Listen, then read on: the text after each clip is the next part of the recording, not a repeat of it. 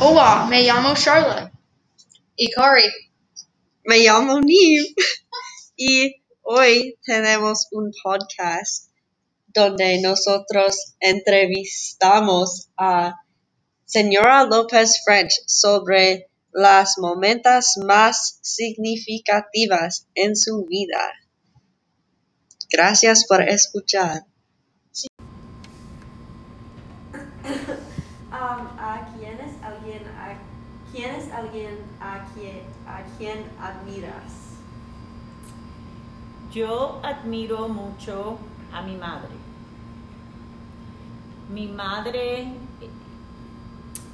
hizo eh, cosas cuando era muy joven que yo no sé si yo podría hacer. Yo considero que mi madre fue una persona sumamente valiente e inteligente. I don't know how many details, do you? Oh, that's perfect. I don't know if I paused it right. I don't think I did. Ah, si pudieras dar un consejo a tu como adolescente, ¿cuál sería? Ya. Eh, mi consejo a mí misma, Sí. Mi consejo a mí misma sería que nunca dudara lo que quiero hacer y que yo siempre eh, siguiera mis sueños, aunque aparentemente fueran eh, imposibles, que no importaría que siguiera eh, creyendo que yo puedo hacer lo que yo quiera, sin influencias de otras personas diciéndome que no lo haga. Ah, ¿Tuviste relaciones cercanas con tus abuelos? No. No tuve relaciones cercanas porque cuando yo tenía cuatro años, eh, mi mamá, mi hermana y yo nos fuimos de Cuba para evitar que, o sea, mi mamá decidió salir de Cuba como mamá sola porque mi papá había fallecido, él murió. Y mi mamá decidió irse de Cuba sola, por eso pienso que es una mujer tan valiente, para que yo y mi hermana no nos eh, criemos en el comunismo, para criarnos en un país libre con oportunidades. Entonces, por eso Fidel Castro separó muchas familias y yo no, no tuve el lujo o la oportunidad de criarme con mis abuelos. Me hubiera gustado mucho, pero no fue posible. Ellos se quedaron en Cuba y no- nosotros salimos de Cuba. ¿Cuál es una fecha significativa en su vida? Eh, para mí hay tres fechas que son las más significativas en mi vida y estas tres fechas son los días que nacieron mis hijas. Son los tres días más importantes de mi vida. ¿Cómo te ha ayudado a ser bilingüe? Bueno, hoy día enseño español y me encanta enseñar sobre mi cultura. Entonces ha sido posible simplemente porque yo mantuve mi idioma natal y aprendí el inglés. Así que teniendo ambos, tuve la oportunidad de enseñar mi primer idioma. ¿Qué te hizo decidir ser profesor? Bueno, en realidad no fue mi primera opción. Yo estudié en la universidad literatura española. Y estudié literatura española porque me encanta leer y me encanta leer en español. Pero no porque en realidad sabía qué carrera yo quería. Entonces en ese momento yo trabajaba, tenía un trabajo tiempo completo con una compañía aérea y yo quería seguir trabajando para la compañía aérea. Yo me gradué de la universidad porque mi mamá nos dijo a mi hermana y a mí, se tienen que graduar de la universidad.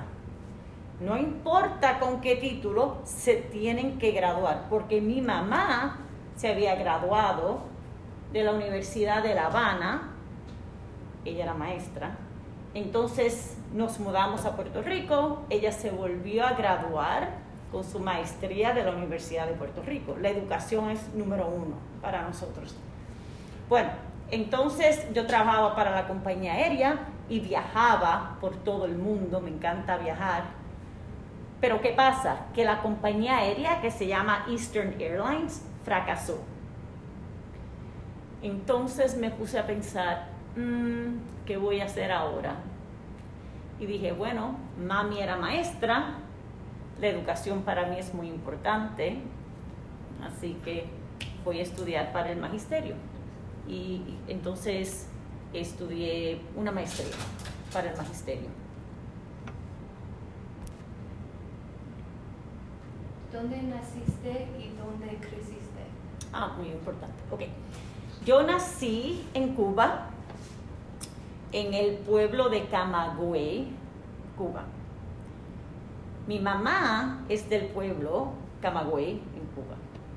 Mi mamá vivía en La Habana, que es la capital de Cuba, con mi papá, pero cuando ella estaba cerca de dar a luz, ella regresó a Camagüey para estar con su mamá para dar a luz. Entonces mi hermana y yo nacimos en Camagüey. Pero a los cuatro años nos fuimos de Cuba, cuando yo tenía cuatro años. Y me crié en Puerto Rico. ¿Tienes hijos? ¿Qué oportunidades han tenido que usted no tuvo o viceversa?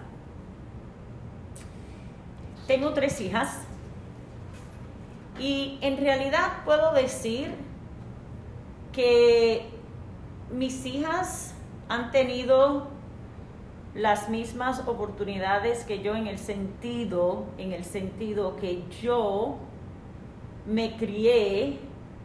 eh, para mí la educación es la oportunidad más importante que puede tener una persona. Y yo me crié eh, yendo a una escuela muy buena, yendo a la universidad, eh, obtuve mi maestría y mis hijas en ese respecto han tenido la misma oportunidad. En, en el sentido económico, mis hijas han tenido una mejor oportunidad porque mis padres eran inmigrantes y dejaron todo en Cuba para volver a empezar con nada. Entonces, en ese sentido, en aspectos materiales, mis hijas han tenido más oportunidad, pero en aspecto de educación, que para mí es lo más importante, yo tuve la oportunidad de tener eh, una carrera universitaria y mis hijas también. ¿Qué te has aprendido de viajar? ¿Puedo añadir algo a la, a la pregunta anterior de las oportunidades? ¿Puedo añadir algo? Sí, sí. Ok, eh, quiero añadir que tuvimos la misma oportunidad, pero mis padres se sacrificaron más por nosotras que yo por mis hijas, por el aspecto económico. Pero eh, a muchos padres inmigrantes, como mis padres, mi mamá se volvió a casar. Como mis padres, eh, es normal tener dos o tres trabajos para que sus hijos puedan asistir a la universidad. Yo no tuve que hacer eso, porque yo estoy en un nivel económico mucho mejor que mis padres por el sacrificio de mis padres. Porque los padres siempre quieren que los hijos estén en mejor posición que uno, siempre, ¿no? Más. Ok, entonces la pregunta... ¿Qué has aprendido de viajar? Eh, me encanta viajar, he viajado mucho y he aprendido que las personas piensan de muchas muchas distintas maneras, ¿no? Y al viajar y conocer aspectos de otras culturas, eso desarrolla un respeto en uno para otras personas, que no es solamente mi cultura, mi manera, mi entendimiento del mundo, sino al viajar uno conoce personas de, no sé, como el año pasado conocí y ustedes conocieron a Mohamed de Senegal, senegaleses, de Senegal. Nunca había conocido a una persona de Senegal. Y para mí Mohamed es una persona tan gentil, tan buena, tan interesante, con una cultura tan diferente y aprendí mucho de Senegal a través de Mohamed y aprendí mucho de las raíces que él tiene en su cultura. Por eso me encanta viajar y me encanta conocer personas de otros países. ¿Cuáles fueron tus tradicionales familiares favoritas al crecer? Tradiciones favoritas. Bueno, en Puerto Rico hay una fiesta muy divertida, celebra todos los años y se llama la Noche de San Juan. En la Noche de San Juan, las familias van a la playa de noche. Entonces en la playa se hacen fogatas, eh, hay comida, las personas están con toda su familia y nosotros lo hacíamos todos los años. Entonces, uno va por la noche, bueno, puedes ir por el día y te quedas hasta por la noche. Entonces siempre hay un tráfico horrible, carro con carro, con carro, con carro, porque todo el mundo va a la playa. Entonces hay fiesta, hay música, hay baile, hay comida. A las 12 de la noche se entra en el mar y se tiene que caminar de espalda hacia el mar, ¿no? Entonces, por ejemplo, aquí está la playa, aquí está el mar, entonces agarras las manos de tus padres, de extraños, no importa, y vas caminando hacia atrás y cuentas 12, como año nuevo. No, no, cuentas 10. 10, 9, 8, 7, 6, 5, 4, 3, 2, 1. Entonces brincas y te metes en el mar todos los años. Y siempre lo hacíamos. Y coincide con eh, mi cumpleaños. Mi cumpleaños es el 21 y la noche de San Juan es el 22. Entonces siempre ha sido una fecha muy especial y una tradición muy, muy querida por mí. Muchas gracias por escuchar el podcast. Y gracias a señora Lopez French para su tiempo. Adiós.